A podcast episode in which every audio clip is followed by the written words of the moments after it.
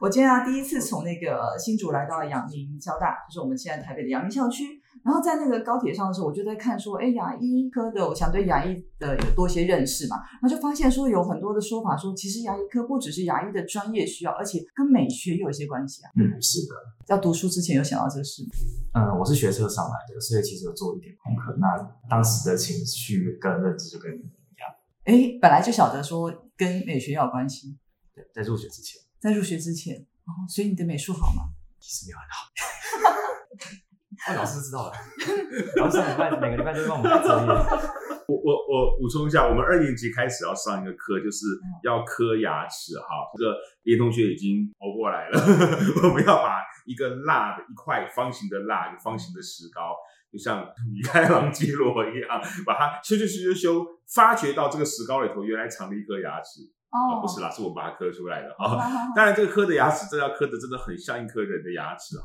我想，这也就是为什么很多同学会觉得说，每个牙医系学生到了二年级，像米开朗基罗一样，一天到晚拿一个小小的雕刻的刀，我们的雕刻刀也是小号的，在那边切切切，要把它切出一个牙齿的样子，因为你要做的像嘛，不能否认啦哈、这个确实就是我们一般印象中就是艺术细胞哈、可能要相当不错，对啊，啊，不过其实我们的训练其实反而嗯，并不是要让大家变成米开朗基罗，其实我们是要让大家都能够刻出呃还蛮像样的东西，嗯一开始可能不会，但是慢慢学会。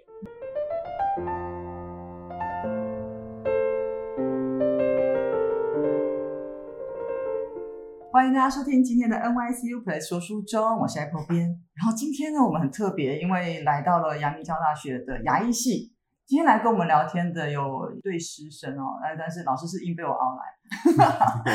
林家树林老师，老师跟大家打个招呼。呃，嗨，hello，各位听众，大家好 啊！对，然后还有我们是啊、大三的学生连胜豪。嗨，大家好。对，今天要来了解一下牙医系在学什么。所以，呃，老师，我们刚刚提到说这个艺术，但突然想到说，可是想念牙医的同学，真的美术都很好吗？还是，哎，拿雕刻刀是很细致的事情吧？当然，我知道嗯拿手术刀也是非常细致啦，但是不只是雕得出来，还雕得漂亮，对吗？嗯，其实严格说来哈，我们并不是要求同学要雕的很漂亮，嗯应该说雕的很精确。精确，嗯，这么讲好了哈。其实刚刚那个呃主持人有提到说，嗯，我们可能要做出来一个东西，要拿一个小的刀刻刀，就像开手术、对手啊，术一样。哦，那么其实精确是更重要的事情。是，你一个东西切下去的时候，可能要先量好一下，我这刀划下去之后啊，会不会把那个牙齿切成两半啊？还是说啊刚刚好可以从边缘咻削过去，把那个棱角整个都做出来哈、嗯，所以其实精确是蛮重要的，这也就是为什么呃，有的同学可能常会认为说我艺术细胞非常好，不过我们要强调的事情是，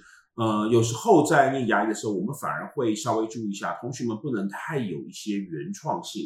嗯因为毕竟是我们在开手术或者是雕刻牙齿的时候，我们必须要让这个东西是比较像的。嗯像这个嗯牙齿。嗯所以如果我们讲说艺术的三个 level 嘛，真善美的话，哈，其实对我们来讲求真，对求真求善嗯是相当重要的，哦对尤其真真是所有事情的一个基础。对对但是很多那个像正好你自己要读牙医的时候，所以你本来的那个美学不是很 OK，就是之后有什么感觉是你在从要读牙医系，跟你现在实际上你现在大三嘛，自己有在学习上有觉得嗯跟我想象不太一样的地方，跟自己想象不太一样的地方，我觉得实际上跟自己想象不太一样的地方，可能比较像课表的部分吧。课本课表，课表。课表不一样，什么意思？我们牙医系的课表从大三开始，基本上每天早八。早吧，对，这跟我对大学的想象有点不太一样。你的大学想象是 要睡到自然啊吗？ 我的大学想象可能比较偏向于课表可以自己选嗯啊，那时间可以充分的自己安排。啊但实际上，我们在这个学期登入选课系统的时候，嗯，唯一可以自己选的课叫体育课，其他嗯都被必修，嗯，系上都帮我们准备好了。 嗯，嗯，那可大一大二呢？大一大二的话也是类似差不多的状况，但大嗯一大二会有比较多的通识课可以来选。嗯，那大二的话，就跟老师刚刚讲的一样，我们有比较多的基础医学课程。基础医学的课程，嗯，在我们学校这部分的课程，请医学系开课，然后给我们牙医系来一起修课，哦，所以弹性会比较大一点。我我其实有好奇一件事情哎，为什么除了牙医系之外，因为牙医系我们这样理解就出来当牙科医师嘛，那其他的科别都是在医学系做训练，牙医却是一开始就是读，就我要如果要当医师当牙医，我一开始就要选定了，哦，这这个这个说来话长哈，有长版的回答跟短版的回答。嗯短版的回答其实很简单，就是从十九世纪末开始哈，我们第一个就是正式的牙医学院哈，是在美国在 Baltimore 成立的哈。那 Baltimore 他们当初成立这个牙医学院的时候，当然也是有一段风波。早年的时候呢，许多人认为牙科跟医科领域当中的骨科是比较类似的。哦，骨科对，因为我们必须要去处理一些拔牙齿嘛，牙齿是硬的东西，对不对？我们要处理人的下巴的骨头啊这些哈，所以当然那个时候应该要严格讲是根本没有牙科的概念，应该是说看牙齿的医生跟骨科的医生是蛮类似的。所以那为什么要呃特别成立一个牙科的学校来培育牙医师呢？其实有一个非常简单的道理是，如果我们自己照镜子看，或者我们拉着我们的朋友两个人同时照镜子看哈，嗯对着看张开嘴巴看自己的那个牙齿。有点笨啊， 但是如果我们做这件事情看，你会发现这两个人牙齿是完全不一样的。对，牙齿的个体、个人之间的形态差异太大了。嗯，如果今天我是要看鼻子的话，也许我可以说把鼻子分成几种特别的形态，我们所有人就可以分成那种形态，高鼻子、短鼻子。那鼻科的医生当然，当然，当然他们也是博大精深了哈，但是他们要掌握这几种鼻子的形态，就个别去看各种的人。可是如果你要看牙齿的话，你必须了解每一个人牙齿它的差异。也就是说，牙科这个东西就在于说，因为你要看至少二十八颗牙齿，如果是成人的话，嗯而每颗牙齿都不一样，而每个牙齿在每个人嘴巴中又不一样。嗯所以它的复杂性非常非常的高。所以这是一个主要的原因，就是为什么牙科医生需要有一个呃独立训练的一个时间，对啊，因为他不只是要看牙齿，他是要看每个人的不同的牙齿，而人在人与人与人之间这个牙齿的个体差异是非常非常的大。这但是这是也是跟历史的发展有关系。对对对，那当然还有些人会认为说是不是跟设备有关，因为牙科需要使用一些特别的设备，哦，那医学院里头没有办法提供什么，这个其实反而是比较后来的一个想法，因为当初在美国他们开始这个牙科专门的教育之后，那后来确实慢慢发现到说，呃，牙医的这个领域需要买一些特别的设备。那我就用比较开玩笑的方式来讲好了。那医学院校就发现，如果现在我要再把牙医师拉回我们医学院来上课，变成我们还要提供这些设备，而别人既然已经都已经有了这些设备可以做这些事情了。那为什么不让他们来独立做完成这些事情？哈，那当然，这中间还有另外一个波折，就是有许多的医师会认为说，但是牙医师你也不能只有看牙齿，你不能只懂牙齿，因为这样子做出来的人就变成是说，他只会张开嘴巴看牙齿，而他实际上并不懂整个人体的生理、整个全身的一些疾病或全身的一些结构。嗯所以也就是说，后来呢，在另外一波的一个改革，就是让牙医师他们除了看牙齿之外，可能一年级、二年级、三年级的时候，他们也必须要接受医学领域的训练。嗯，也就是说，你必须要先成为一个呃，不能说精通，但是了解人体、了解医学的人，然后再成为一个专注于牙科领域的一个牙医师。哦，哎，老师，那他嗯大一、大二、大三、大四，总共现在是六年嘛？嗯，学的科目大概有哪些呢？就是牙医系嗯到底在上些什么？哦，我们大概可以分成三个层次来看哈。嗯第一个，呃，一年级比较特别，因为一年级是按照教育部的规定，我们就是以通识课程为主哈。通识那通识课程就是其实不止医学哦，哈，我们学校还有包括像呃人文啊、社会这方面领域的东西，就是让大家就是有点像是一种博雅教育啦，啊，嗯让大一的同学先能够认识许多的学问的范畴。嗯那么大概一下或二年级开始的话，二年级到三年级这段时间，其实比较注重在基础医学的部分。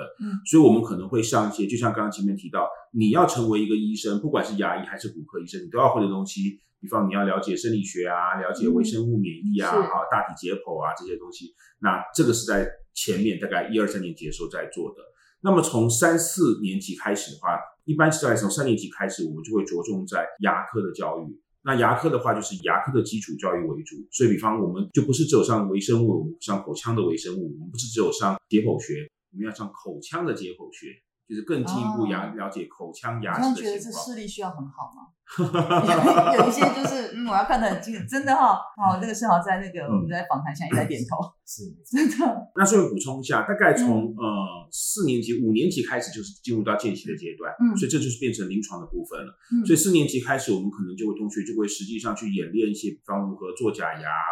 呃，哦那做假牙当然一开始我们是在实验室里头自己对着那个石膏的模型在做。那到了哦五年级进入到见习了，我们就是在医院里面，我们就是看着学长姐、看着主治医师他们怎么做。嗯然后再来就是到六年级就是实习的阶段。嗯牙科的话，目前来讲我们还是维持这个六年的教育。对，但是六年之后毕业之后呢，不代表马上就可以出去当医生呃当医生哈。嗯一般来，我们现在的做法是，可能还要再接受一个毕业后的训练，就是 PGY。哦，去两 PGY 的对 PGY 的训嘛练哦，甚至有可能将来是会像医科一样，也是呢，希望各位牙医师都要取得专科医师的资格。嗯，现在没有，目前哦并不是。所以目前的话，我们还会看到牙医师，呃，或者更早的年代，像我的年代，就是毕业之后，其实基本上来讲也不需要有特别的专科。那如果我能做什么，我就做什么嘛，做简单的治疗都没有问题哈。嗯，但是呃，未来的话，这些制度都有可能还会再有些改变，所以我们要看一下，就是卫福教育单位他们怎么来决定。啊嗯目前，但目前我们就是维是持是六是年六年的教我育很，好奇啊，老师自己也是阳明对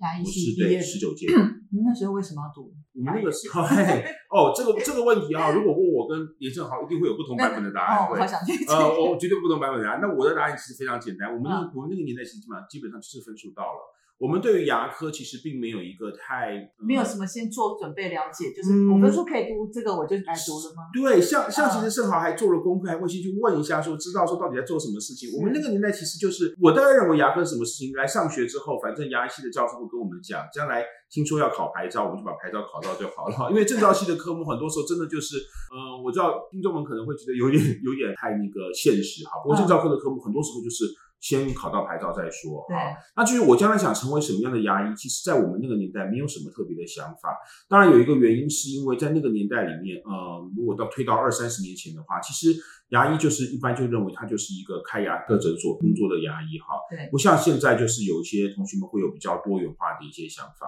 嗯，嗯，所以我们那个时候真的就是就是分数到了，分嗯数到了就来念，就要念了，嗯嗯，对。而且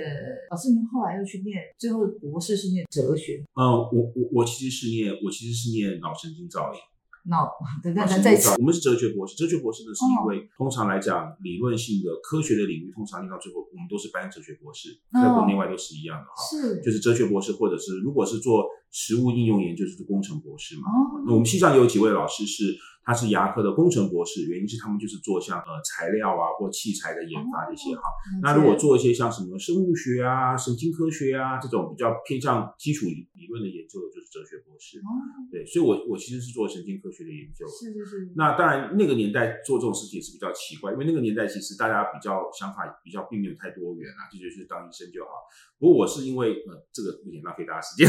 因为这是一个很长，这是个长的故事。简单讲，我当初其实我的第一志愿不是牙医系，所以我是第一想志念愿什其么？实我我第一志愿其实是生科系，啊，深科，但是家长和人不准，我 觉得这个生科系不太好。那其他的证照领域的科系的话，其实我也没有联考也没有考得很好，嗯，后来就觉得嗯说那现在念牙医系。哦，还是有一些就业考量哈，在那个对，是没有哦错， 是没有错。对啊现在同学会来念牙医系，其实我觉得反而有一个原因是，大家就是像连同学，大家进来的时候基本上资质都已经非常非常优秀了。是的其实反而越优秀的同学，反而我们越会鼓励说，那你就不要太单方向的思考，嗯，因为你既然已经很优秀了，哎，你当牙医师，也许你当牙医师还可以同时研发牙科材料啊，嗯也许你当牙医师还可以同同时成为这个呃口腔呃健康教育的经营者啊等等。嗯对优秀的同学，我们反而希望他可以变得更多元。是，哎，那盛华你自己呢？一嗯开始就，如果你是本来就想当医生，还是设定当牙医？因为你说你做过功课嘛，这个嘛，其实我当时在选志愿的时候，其实我医学系、牙医系甚至电机系都填，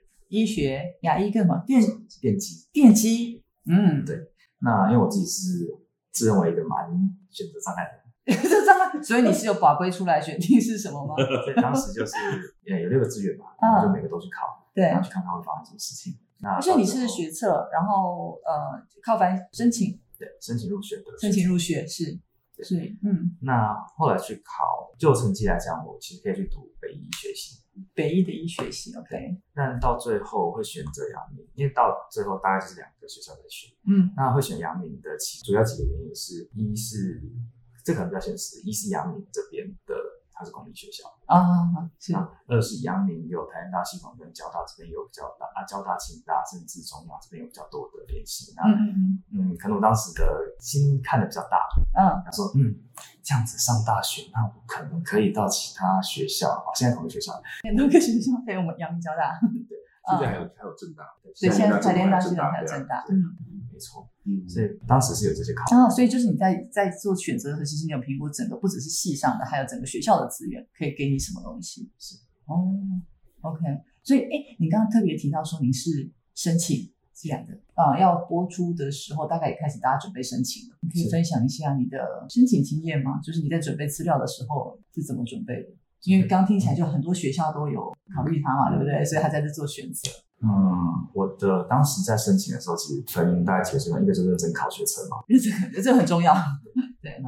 当时还算蛮幸运的，成绩还算不错。后来就是去准备备审资料，那我准备备审资料的方式就可能跟大部分人都差不多，把自己高中三年甚至是往前做过的任何事情都挖出来看一次，嗯，啊，什么东西可能放了教授或者老师们会喜欢，或者是教授们会觉得可以认识我这个人，把它放进来。我在高中的时候有参加我们学校小田园的建制，那翻成白话文就是我在学校种菜。小田园啊，嗯对啊，小田园。我的妈呀！这个经验看起来就是有种嗯特别的感觉。对，是嗯嗯嗯，当两位看起来啊，对老师我我也有感受到蛮特别的。对对对，嗯这样就会觉得嗯嗯，算人格特质有点表现出来的感觉。嗯那备审资料大概就是朝这个方向去准备。那后来面试的部分有跟一些同学，还有要考医牙的学长姐一起在练面试。嗯像医学系的面试，比我当时录取的央医牙的面试还要来的复杂得多，可能有跑关，可能有团体面试，还有 PBL。那哦像我们当时的面试，就是多个老师对一个学生，这样子大家用轻松的态度聊天。尤其像你 I C 又是我参加过里面的，甚没有第一轻松，也有第二轻松，就有所气以氛的。告诉就是还蛮加和善，就对。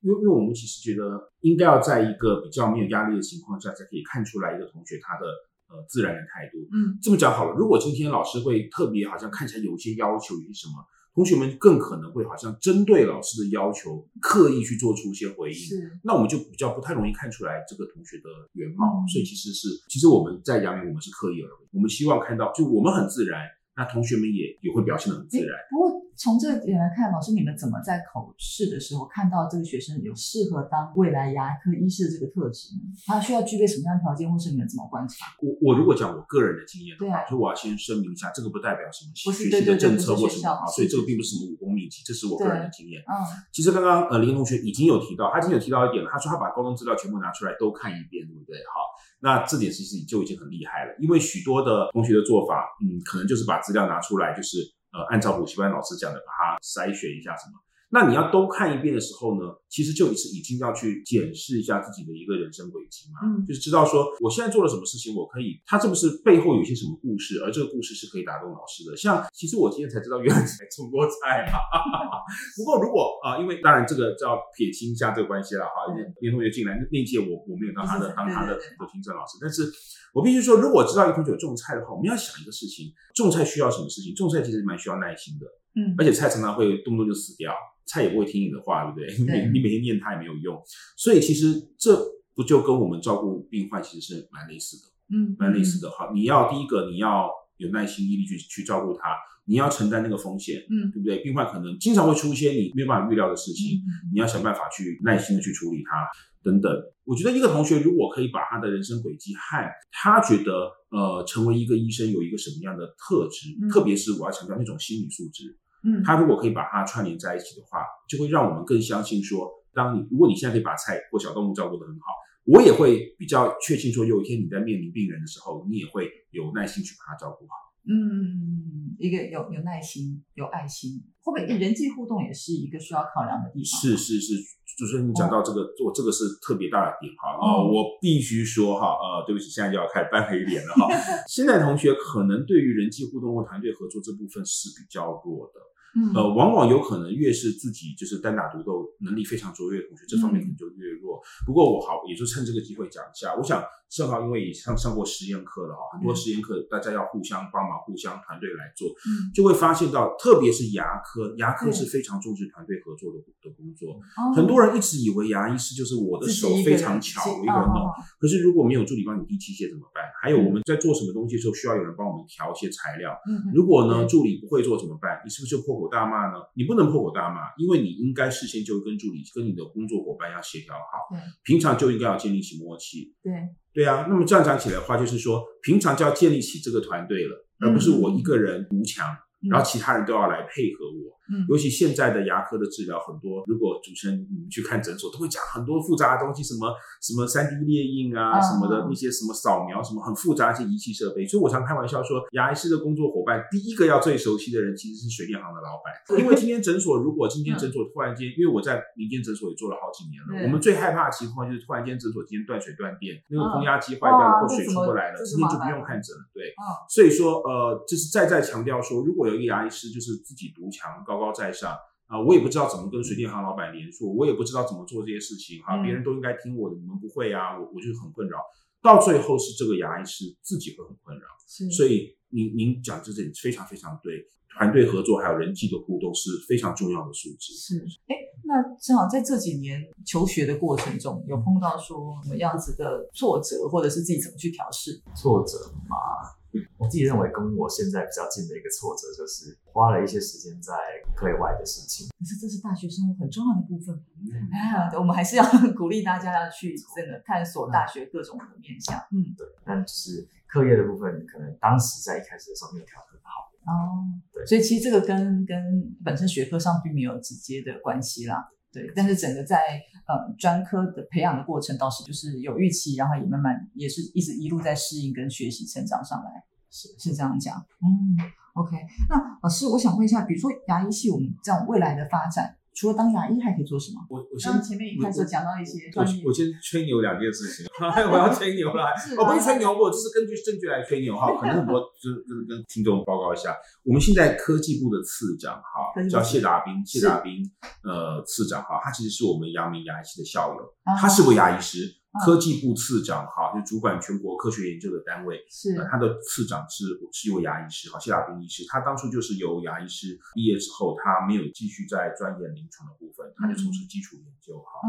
算是一个牙医师当中从事研究非常卓越的一个人。嗯，那第二个我要讲这个人，这这个人现在没有人不知道的哈，就是我们陈时中部长。啊陈部长也是牙医师哈是，也是一位牙医师。但陈部长其实有好几年他有临床牙科服务的经验，但是后来陈部长他主要做的是工会那部分的服务哈嗯，他也在全国联合会里面，他服务了很久，对牙医师的一些福利争取了很久哈，所以嗯就会看到说，其实第一个。你不管在研究领域或者在公众服务的领域，在政策方面，其实牙医师都会扮演蛮重要的角色。嗯那还有一个我也顺便提一下，就是现在其实因为高龄化嘛，还有包括像一些身心障碍族群啊，许多朋友他需要一些特别的一些牙科照顾嗯啊，比方呃，可能有这个手术完开刀过的病患嘴巴张不开开，我们可能需要看怎么去帮他清洁口腔哈、啊所以口腔卫生保健这个特别针对高龄族群一一直都是非常重要。嗯，所以其实我们也是看到未来牙医师台湾又高龄化哈，嗯这方面会是不要讲前途啦，讲前途太势利了，应该是说我们会有更多需要牙医师迫切服务的人，哦所以我们先不要讲复杂的治疗，光是做一些基本的口腔保健哈。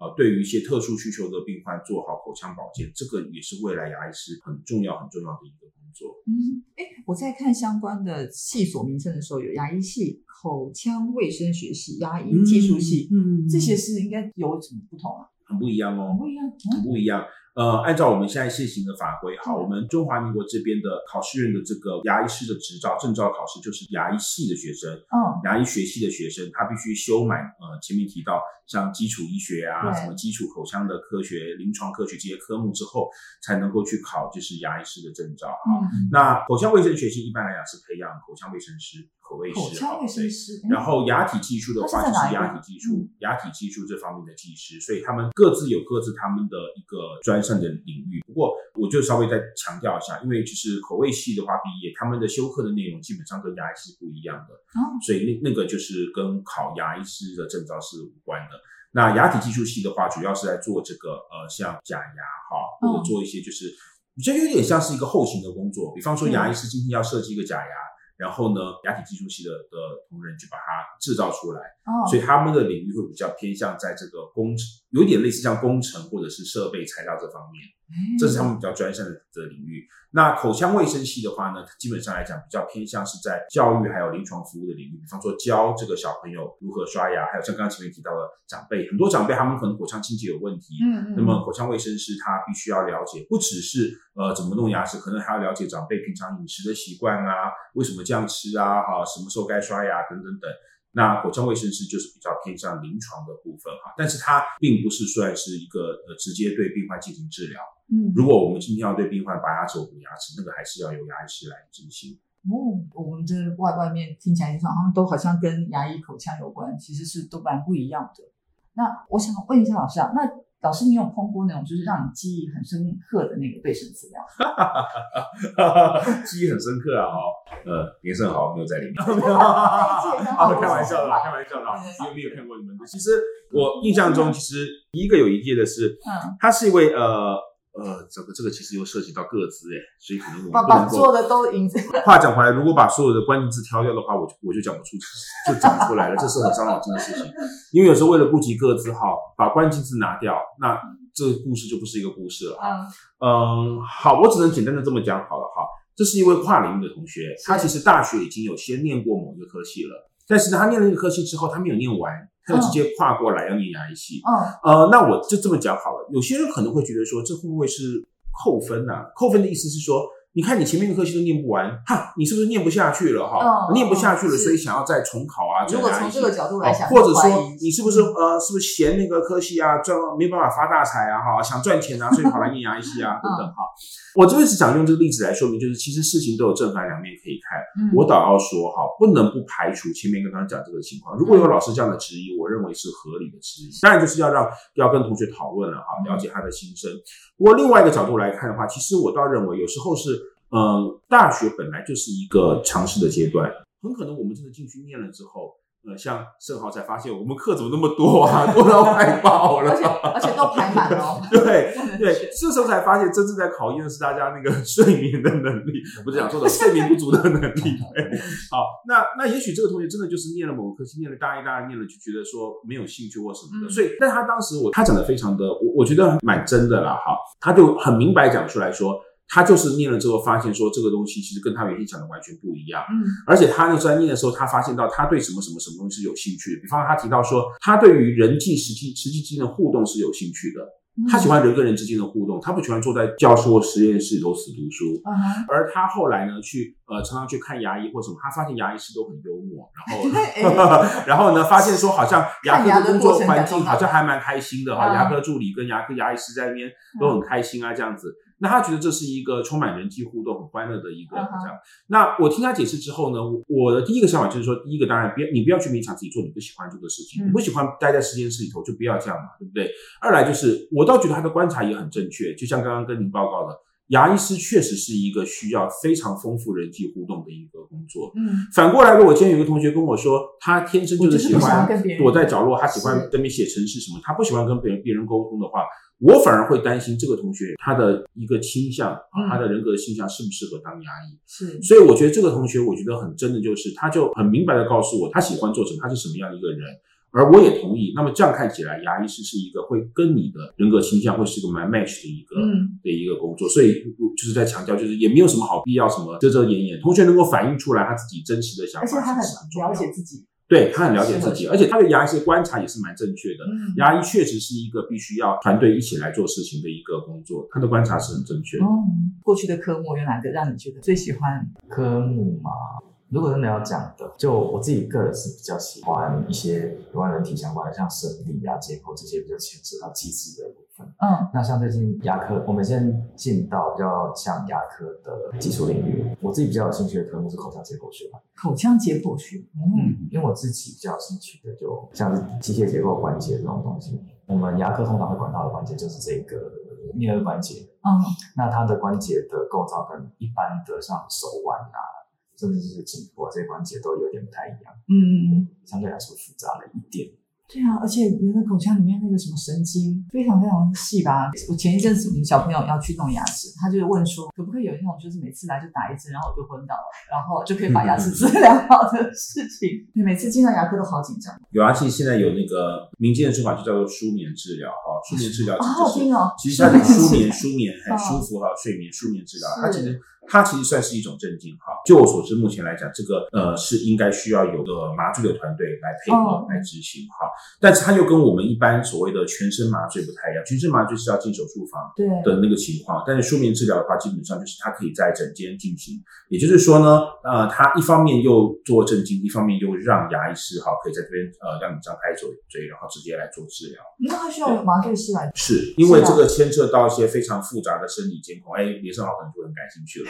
可能在做镇静，其实不要讲说像全身麻醉那种完全睡着的情况对哈，就算今天我只是吃一颗，比方呃，我就讲个更一般性的情况，就算今天我只是吃一颗安眠药，嗯稍微让自己好睡觉一点。那么在这个情况下，我们整个的生理的变化都会变得不太一样，嗯心率啊，还有一些像交感副交感神经的作用都会变得跟平常不一样，嗯所以都需要监测，嗯都需要监，哪怕只是吃一颗安眠药，让自己变得比较舒服，昏昏欲睡，是对在临床上来讲，我们都需要监测。嗯那这个方面就是麻醉科医师的专长，他们我能不知道够为什么跟你们聊着聊着，我突然闻到牙科诊所的味道，就是有那种心情，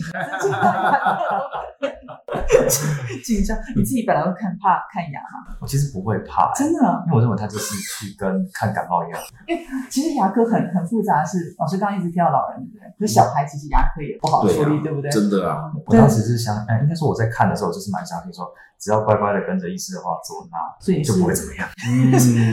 是是那种就是很乖宝宝小孩，就是可以给牙科医师看牙。我不是乖宝宝小孩。所以你的小时候看我牙小时候经看验牙齿的时候，因是，为我要抗拒那个医生看牙齿，然后大概四十几年、四十年前，那个时候还在那种省立医院看牙齿，啊然后。那听众如果稍微年长一点就知道，以前牙科诊所会放很多那个药罐一罐一罐，然后会有那种很臭哈，其实那是那是丁香油分的味道，一种化学药剂的味道哦哈、那种牙科诊所，我们对不起，我们这个广播没办法闻到味道， 那种很臭的味道嗯哈，就是大家一闻到就闻到说好像到牙科诊所那种对味道啊，，那我对那个东西深痛恶疾，所以那个时候医生要帮我补牙齿，我要阻止他嘛，我就把他桌上的那个那一罐瓶罐全部打翻，真的啊是我干我就干出这样的，把它全部打翻。好，然后好说到这边哈，这就是这就是说看出来一个牙医师的素养。就嗯我我我忘记那个牙医师是谁，但我想他真的就是一个适合当牙医师的人，他也没有骂我哦，他也没有怎么样。他真的就是非常有耐心的把那一罐一罐重新再摆好、摆整齐，按照原嗯来我印象非常非常深，一个个摆好，一个个盖好，脏了就把它拿纸巾全部擦干净，是继续帮我看牙齿，他完全没有因为这个事情好像就暴跳如雷就不帮我看，嗯那就中了我的计了，因为我就是不想 看牙齿，所以到后来我就发现我没嗯辙了，因为这个医生的修养，他的修养，他的专业太好了，对，他的情绪不会为这个事情所打动。我今天责任就是要你张开嘴巴，弟弟， 你牙齿没补完是不能够下来嗯的，对，所以我觉得很有趣的一个经验啦，对啊嗯，现在当然我我我我不敢做这种事 了。就自己当牙医师之后，也会碰 到各种病人的一些对对啊，所以所以有时候是要强点，嗯要强哎点，。老师啊，我们今天当然是因为是出版社这边来跟老师聊天，所以也想问问老师说有没有推荐一些可能跟这个医学的素养或什么相关的书籍，可以推荐给比如说高中的小朋友，或者是说大一的学生。真的把我问到了。除呃了，除了专业的那个书籍之外，我们其实每年都会送同学一些书哈，但嗯是现在一下要我讲的话，我我我这个一下子好像也一下讲不太出来。第一个我要先讲的是，目前坊间哈，如果是那种是科普类型的书籍，牙科领域方面的书应该很少，，对不对？很少。对，其实呃，我我反而可以讲一些跟神经科学有关有关的书哦籍哈。 ，OK，呃，Oliver Sacks 好，奥利弗·萨克斯有有一系列的，就是那个呃，错把太太当帽子的男人，好，那系列的 书啊哈，呃，基本上来讲，那都非常非常棒。嗯，那因为 Oliver Sacks 他是一个神经科的医生，嗯那这有同学可能会觉得说，哎，神经科跟牙科差很多，不过我我认为殊途同归。他的书里头经常会描写这位医师如何观察病人嗯这件事情，我觉得非常的重要。嗯牙医师要有很强的一个洞察力，可以观察病人，嗯因为呃，来看牙科的病人通常不会太开心的，要不就是牙齿 痛，是不是刚才要不然就有是分享很到紧张啊，对要不然真就的是嫌自己还不够好看啊，嗯要不然就是不能吃东西什么对。所以我们那种观察病人的一种同理心必须要很强。嗯，比方看那个病人还没开口，我就知道他今天脸色很难看。嗯或看这个病人，呃，很可能就是哈、那个愁眉苦脸没有睡好，我们就猜到可能他可能牙痛好几天了等等哈。那其实我觉得像奥利弗·萨克斯的很多书可以看到他身为一个医生对病人的观察，他很多时候他不会一开始就叫病人，他的书并不会写说叫病人做 X 光的检查，做断层扫描检查结果，那个太专业嗯，他都会跟大家描述说他怎么跟病人聊这个人的生活，嗯比方说你是不是吃不好啊？为什么睡觉没有睡好啊？呃，你做什么事情有障碍呢？哦，原来有人是因为曾经我们看过牙牙科的病人，他最大的困扰就是呢，因为可能就牙齿排列的关系，他没有办法好好吹奏乐器。嗯，而这个同学他非常希望可以成为一个乐器的一个呃首席或得奖，嗯，所以以他要来做牙齿治疗，一个原因是他希望能够让自己发音可以变得更好等等。那如果我们可以深入去了解，我认为任何一个医学领域的书籍，如果只要是能够带领大家去了解医生跟病人如何互动的这样的一个内容的书，我觉得都是蛮有可看性的。嗯，OK，今天跟两位聊了很多，其实对牙医系，当然专业科目的部分，大家其实在入学之后可以慢慢的累积，但是对于所谓牙医必备的一些条件，我觉得特别在人格特质上面，其实今天给了很多分享，甚至于在面试的过程中，如果正确的传达出自己可能可以未来有当医师的这样子的条件，就是比如说爱心、细心，甚至于刚老师最后面在从书籍的分享里面可以提到说，还有敏锐的一些观察力。嗯，哦，或者我觉得可能就是将心比心，是这样子的一些东西，嗯，会对于你之后有在成为牙医师啊、成为牙医系的学生，我觉得这都是有很大的帮助。那今天非常谢谢两位来节目跟大家聊天，希望有机会再过来找大家聊天哦啊喽。东 ICU Plus 说书中，我们下次见，拜拜。拜拜。拜拜。